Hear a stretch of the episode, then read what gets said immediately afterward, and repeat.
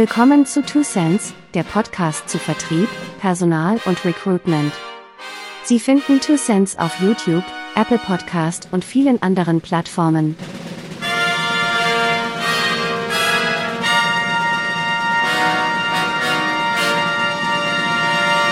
Herzlich willkommen zu Two Cents, dem Podcast zu Sales, Recruitment und Service. Ich bin Thomas Zadro und das ist unser heutiges Thema. Personalvermittlung, Preis und Leistung. Haben Sie sich jemals gefragt, wie der Preis seiner Personalvermittlung zustande kommt? Während Unternehmen in vielen Branchen von ihren Zulieferern eine Erklärung in Bezug auf den zu zahlenden Preis erwarten, ist dies in der Personalvermittlung fast nie der Fall. Viel häufiger wird, geht es in Vertragsanbahnungsgesprächen um dieses Thema, der Preis als Verhandlungssache betrachtet. Dabei spielen die Leistungen, die ein Anbieter bringt, meist nur eine untergeordnete Rolle. Es scheint, als ginge es im Wesentlichen nur darum, was ein Unternehmen bereit ist zu bezahlen und die Konditionen, unter denen ein Anbieter bereit wäre, Personal zu liefern. Das ist insofern bemerkenswert, weil dieselben Unternehmen beim Einkauf von Reinigungsdienstleistungen zum Beispiel durchaus sehr differenziert vorgehen. Wie häufig wird gereinigt? Werden die Fenster auch geputzt? Werden die Papierkörbe entleert? Müssen Schreibtische aufgeräumt sein oder packt der Reinigungsdienst die Dinge darauf zum Putzen zur Seite? Und so weiter. Im Bereich der Personalvermittlung hingegen wird die erbrachte Leistung als austauschbar betrachtet. Man beauftragt eine Stelle und diese wird eben besetzt. Wo soll da schon der Unterschied zwischen Anbieter A und B liegen? Das Tragische daran, das ist einzig und alleine die Schuld der meisten Personalvermittler. Wenn Sie sich eine typische Dienstleisterseite in diesem Segment ansehen, stellen Sie relativ schnell fest, dass im Grunde genommen alle Anbieter dasselbe versprechen. Erstens schnelle Besetzung, zweitens gute Kandidaten, drittens faire Preise. Diese Versprechen werden flankiert von allerlei Beiwerk. Da werden Gehaltsreports angeboten, man spricht von angewandten psychologischen Testverfahren, es werden Grafiken zur geografischen Verteilung von Kandidaten oder der Nachfrage nach bestimmten Profilen offeriert oder Online-Zugänge zu anonymisierten Bewerberdaten angeboten. Letztlich aber konzentrieren sich alle Anbieter auf die vorgenannten drei Punkte, da diese, nach deren Ansicht, die wichtigsten für die Entscheidung eines potenziellen Auftraggebers darstellten. Diese Form der Kundenkommunikation hat dazu geführt, dass Auftraggeber das Angebot als im Grundsatz austauschbar betrachten und ihre Entscheidung letztlich so treffen, dass positive Erfahrungen aus der Vergangenheit oder eine bereits vorhandene Beziehung zum Anbieter ausschlaggebend sind, sobald man sich hinsichtlich des Preises irgendwie geeinigt hat. Und dieses Verhalten ist vollkommen nachvollziehbar. Wenn in einem Milchkarton jeweils ein Liter Haarmilch mit 3,5% Fett ist, dann konzentriere ich mich bei der Einkaufsentscheidung auf den Preis und die Frage, ob ich den Verkäufer oder die Verpackung mag. Das Produkt tritt vollständig in den Hintergrund. Es ist ja austauschbar. Ob schon Personalvermittler um diese Tatsache wissen, scheint es, als ob sie häufig aus dem selbstgewählten Teufelskreis nicht entkommen könnten. In der überwiegenden Mehrzahl der Fälle, in denen ich mit dem Einkauf dieser Dienstleistung beschäftigt war, stressten Verkäufer immer wieder Preis, Qualität und Zeit. Manche versprachen mehr oder minder Wunder, andere konzentrierten sich auf einen ehrlichen Verkauf, indem sie mir mitteilten, dass das gewünschte Profil nicht ganz so einfach zu finden sei. Im Grunde ging es jedoch immer nur um diese drei Punkte. Um im Beispiel des Milchkartons zu bleiben. Die einen behaupteten, dass ihre Haarmilch besonders bekömmlich sei, da sie von Almkühen stammte, die anderen, dass ihre Verpackung besonders leicht zu öffnen wäre. Alle jedoch boten mir einen Liter Haarmilch an. Stellt sich also die Frage, ob Personalvermittlung wirklich so austauschbar ist, wie es scheint und letztlich die Anbieter suggerieren. Hat man diese Frage geklärt, so kann man sich der Frage zuwenden, wie Preise in diesem Bereich zustande kommen. Die Antwort hängt letzten Endes davon ab, welche Punkte in die Entscheidungsfindung einfließen. Sieht man die Personalvermittlung als die Besetzung von Vakanzen durch einen Dienstleister an, konzentriert sich also lediglich darauf, dass eine offene Position mit einem neuen Mitarbeiter besetzt wird, dann ist es in der Tat ziemlich gleichgültig, ob man nun Anbieter A oder B wählt, vorausgesetzt beide verfügen über das handwerkliche Know-how. Da Ihnen jeder Anbieter, und zwar zu Recht, verspricht, Sie nicht mit unpassenden Profilen zu bombardieren und die präsentierten Kandidaten im Vorfeld gemäß Ihrer Vorgaben gescreent zu haben, dürfen Sie davon ausgehen, dass bei dieser Form der Betrachtung Personalvermittler, die sich um einen Auftrag bemühen, tatsächlich austauschbar sind. Doch sollte das wirklich die einzige Leistung sein, die Sie von einem Personalvermittler erwarten? Die Neubesetzung einer Position ist mit einer Vielzahl von innerbetrieblichen Arbeiten und Risiken behaftet. Neben dem Suchen und Auswählen, wobei Sie in den beiden Bereichen Entlastung durch einen Dienstleister erwarten dürfen, kommen administrative Aufgaben wie die Anmeldung bei der Sozialversicherung, Bestellung von IT-Ausrüstung und so weiter hinzu. Neben diesen unmittelbar mit der Einstellung verbundenen Aufgaben sind weitere Belastungen unumgänglich. Die Einarbeitung des neuen Mitarbeiters, dessen Aufnahme in das neue Team und das Risiko, dass eine der beiden Seiten im Laufe der Probezeit merkt, es war doch keine gute Idee, zusammenzuarbeiten. Kann Ihnen hier ein Personalvermittler helfen? Ja, kann er, wenn Sie das wollen. Zwar dürfte es schwer sein für Ihren Dienstleister, den neuen Mitarbeiter für Sie bei den Sozialversicherungen anzulegen, aber nichts hindert ihn daran, alle notwendigen Unterlagen und den Personalfragebogen für Sie zu übernehmen. Niemand hindert Sie daran, den Vermittler für die Einarbeitung, zum Beispiel in Form der Übersendung Ihres Einarbeitungsplans und dessen terminliche Absprache, in Anspruch zu nehmen. Darüber hinaus scheint es auch nicht unbill, das Risiko einer Fehlentscheidung mit Ihrem Anbieter zu teilen. Gerade beim letztgenannten Punkt sind die meisten Dienstleister plötzlich sehr zurückhaltend. Im Vertragsanbahnungsprozess hat man ihnen hohe Qualität versprochen. Doch wenn es darum geht, für dieses Versprechen in Haftung genommen zu werden, reagieren Personalvermittler zumeist schmallippig und offerieren Garantien, die in der Regel nicht das Papier wert sind, auf dem man sie niedergeschrieben hat. Da wird von der kostenfreien Vorstellung von bis zu drei weiteren Kandidaten fabuliert oder dass eine Nachbesetzung zu 50 Prozent des Honorars erfolgte. Das klingt toll, doch was bedeuten diese Garantien für den Anbieter? Er soll letztlich dieselbe Arbeit, für die er ihn zum Beispiel bereits 20% des Jahresgehalts abgenommen hat, nochmals leisten, nur umsonst. Gleichzeitig hat er Aufträge, bei denen er für denselben Arbeitsaufwand das volle Honorar berechnen kann. Was würden Sie bei begrenzten Ressourcen tun? Eben. Hinzu kommt, dass solche Garantien meist nur für den Fall gelten, dass der Mitarbeiter kündigt. Sollten Sie das Anstellungsverhältnis beenden müssen, ob aus betrieblichen oder anderen Gründen, gehen sie in der Regel leer aus. So ernst war das mit dem Qualitätsversprechen dann eben auch wieder nicht gemeint.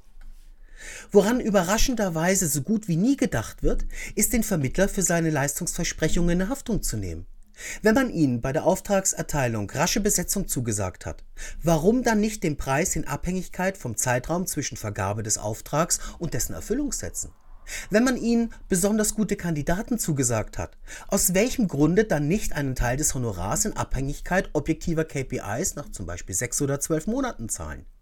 Man hat ihnen ein besonders gutes Preis-Leistungs-Verhältnis zugesagt? Klasse! Was spricht dagegen, den gesamten Vermittlungsprozess in messbare Milestones zu unterteilen, die in der Summe bei erfolgreicher Vermittlung das Honorar bestimmen? Es gibt solche Modelle, man muss nur danach fragen. Wenn Ihnen ein Verkäufer zusagt, dass sein Produkt bestimmte Eigenschaften hat, hier also die Vermittlungsleistung, sollte er dann nicht auch dafür gerade stehen müssen, wenn es dann doch nicht ganz so dolle ist? Diese Überlegungen bringen uns zurück zum Anfang der Episode, als sich die Frage stellte, wie eigentlich ein Preis in diesem Bereich zustande kommt. Häufig fallen bei der Frage nach den Kosten Sätze wie die üblichen 20 Prozent oder bei einem so komplexen Profil können wir mit 30% des Jahresbruttogehalts rechnen. Warum nicht 19% oder 21%? Wieso wird es signifikant teurer, wenn das Profil besonders herausfordernd ist? Werden diese Preise ausgewürfelt oder steckt dahinter eine Logik? Es gibt in der Tat eine Logik. Allerdings keine kalkulatorische, sondern eine markttheoretische. Preise kommen ganz allgemein auf zwei verschiedene Arten zustande. Entweder ein Anbieter hat seine Kosten durchgerechnet, legt hier eine Marge oben auf und fertig ist der Preis. Oder aber es gibt auf dem Markt eine gewisse Preiserwartung und die Marge des Anbieters bestimmt sich aus der Differenz seiner eigenen Kosten im Vergleich zum weiterhin akzeptierten Preis. Auf welche Art der Preis für Personalvermittlung zustande kommt, dürfte damit klar sein. Kunden würden mit hoher Wahrscheinlichkeit nichts dagegen haben, würde man ihnen lediglich 19% berechnen. Doch bedeutete dies in der Regel letztlich, dass der Anbieter vollkommen unnötig auf 1% Umsatz verzichtete. Bei 21% würden Auftraggeber allerdings plötzlich anfangen, Fragen zu stellen nach dem Grund der Abweichung, wozu sich als Personalvermittler also unnötig angreifbar machen. Kurz gesagt, es gibt keinen wirklichen Grund für die berühmten 20%. Das ist einfach der Preis, bei dem ein Großteil der Kunden nicht zuckt. Dass dieser Preis deutlich geringer oder deutlich höher ausfallen könnte, je nachdem, welche Leistungen der Kunde in Anspruch nimmt, darüber wird im Großteil der Fälle nicht gesprochen. Und das ist schade. Es bedeutet nämlich, dass Unternehmen A das auf die Vorauswahl des Dienstleisters vertraut und seinen eigenen Selektionsprozess entschlackt, das gleiche zahlt wie Unternehmen B, indem man den Vermittler lediglich zur Übersendung von ausgewählten Lebensläufen in Anspruch nimmt. Und die damit durch den Partner darstellbare Qualität, die in der zielgenauen Ansprache und Vorauswahl nach vereinbarten Kriterien besteht, vollkommen ignoriert.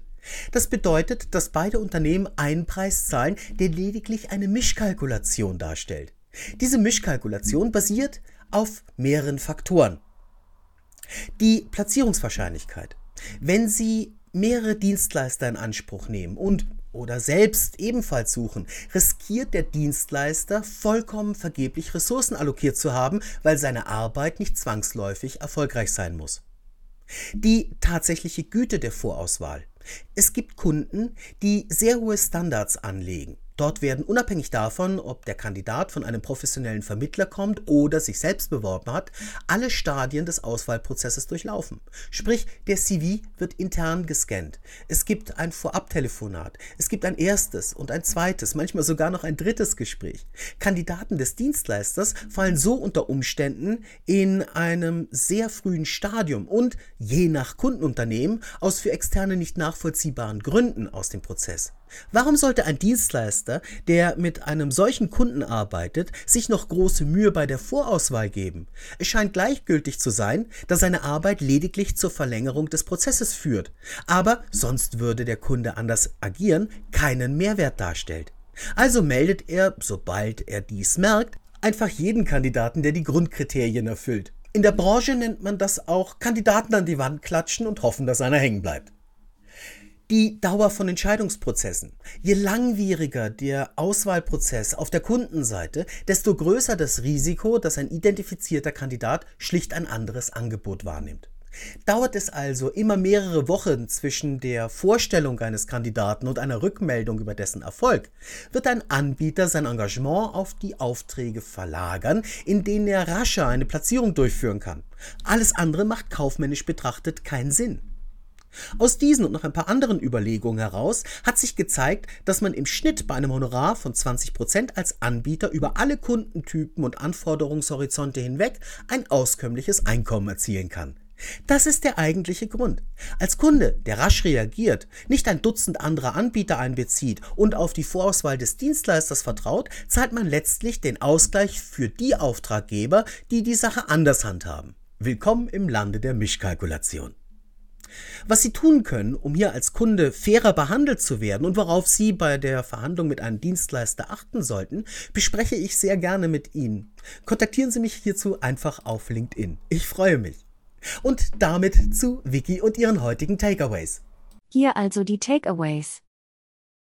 Achten Sie bei den Verhandlungen mit einem Personalvermittler darauf, welche Leistungen versprochen werden und für welche der gemachten Versprechen Ihr Partner bereit ist, auch echte Verantwortung zu übernehmen.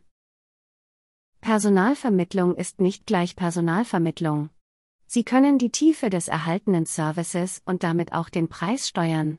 Bezahlen Sie nicht auf Basis einer durch den Dienstleister veranschlagten Durchschnittskalkulation, sondern auf Grundlage des durch Sie tatsächlich in Anspruch genommenen Services.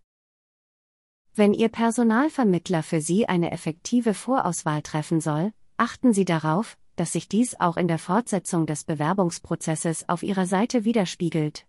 Andernfalls verlängert sich der Prozess lediglich und führt unter Umständen zu einem Verlust von Kandidaten. Vielen Dank, Vicky. Wenn Sie noch Fragen haben oder Anregungen geben möchten, finden Sie mich auf LinkedIn. Sprechen Sie mich gerne an, ich freue mich. In der nächsten Ausgabe von Two Cents Personalvermittlung, Reports und wie man sie überprüft.